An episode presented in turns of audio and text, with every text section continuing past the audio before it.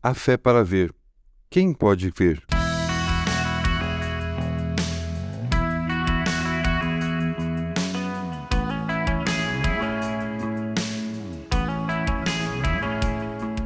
Se podes, disse Jesus, tudo é possível aquele que crê. Imediatamente o pai do menino exclamou: Creio, ajuda-me a vencer a minha incredulidade. Marcos 9, 23 a 24. Neste último podcast sobre o relato de Marcos no Monte da Transfiguração, Jesus, Pedro, Tiago e João acabaram de descer o monte e se deparam com uma confusão, onde uma multidão cercava os outros discípulos de Jesus. Eles estavam discutindo com os escribas e perceberam que um pai estava implorando aos discípulos para curar o seu filho, possuído por um espírito maligno. Infelizmente, os discípulos não conseguem curar o menino, deixando o pai desesperado e sem esperança. Quando Jesus se aproxima, o pai pede que ele ajude a curar o seu filho, mas Jesus responde de uma forma até surpreendente. Ele parece estar criticando não apenas o pai, mas também a multidão. Quando ele diz: Ó oh, geração incrédula, até quando estarei convosco? Até quando hei de suportar? Trazei-o. Parece que Jesus estava pedindo mais fé da multidão e de seus discípulos, que precisavam acreditar que ele era capaz de realizar milagres. Assim como os três discípulos no monte, eles não estavam enxergando quem estava diante deles. O pai então pede ajuda, dizendo: Creio, Senhor, ajuda-me na minha incredulidade. Essa é a oração poderosa que mostra ao Senhor que queremos enxergar através dos olhos da fé, mas ainda precisamos da ajuda de Jesus. E Jesus cura o menino, expulsando o espírito maligno que o possuía.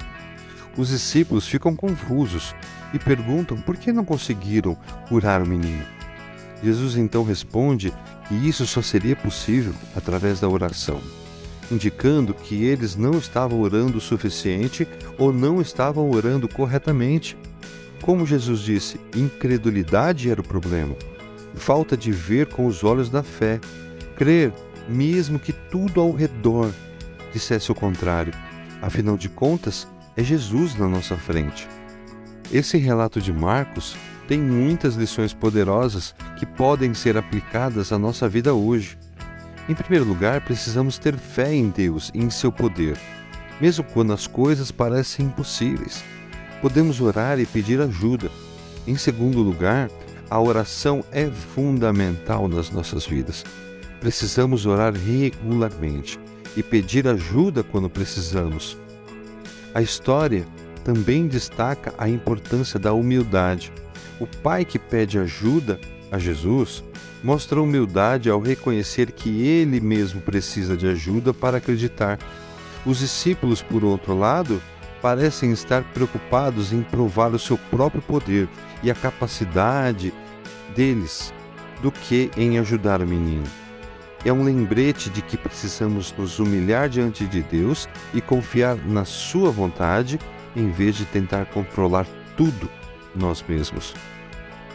Este é um relato que ensina a importância da fé, da oração e da humildade. Percebem que desde o monte tudo está interligado?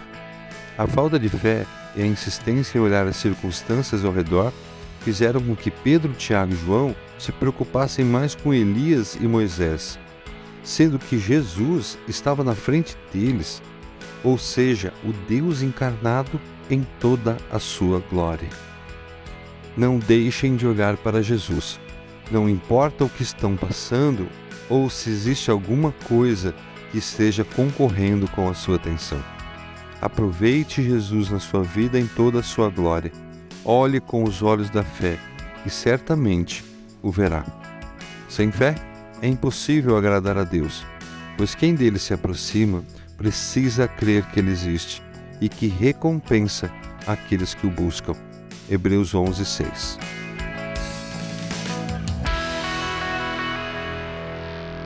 Você ouviu o podcast da Igreja Evangélica Livre em Valinhos. Todos os dias, uma mensagem para abençoar a sua vida. Acesse www.ielve.org.br ou procure por IEL Valinhos nas redes sociais.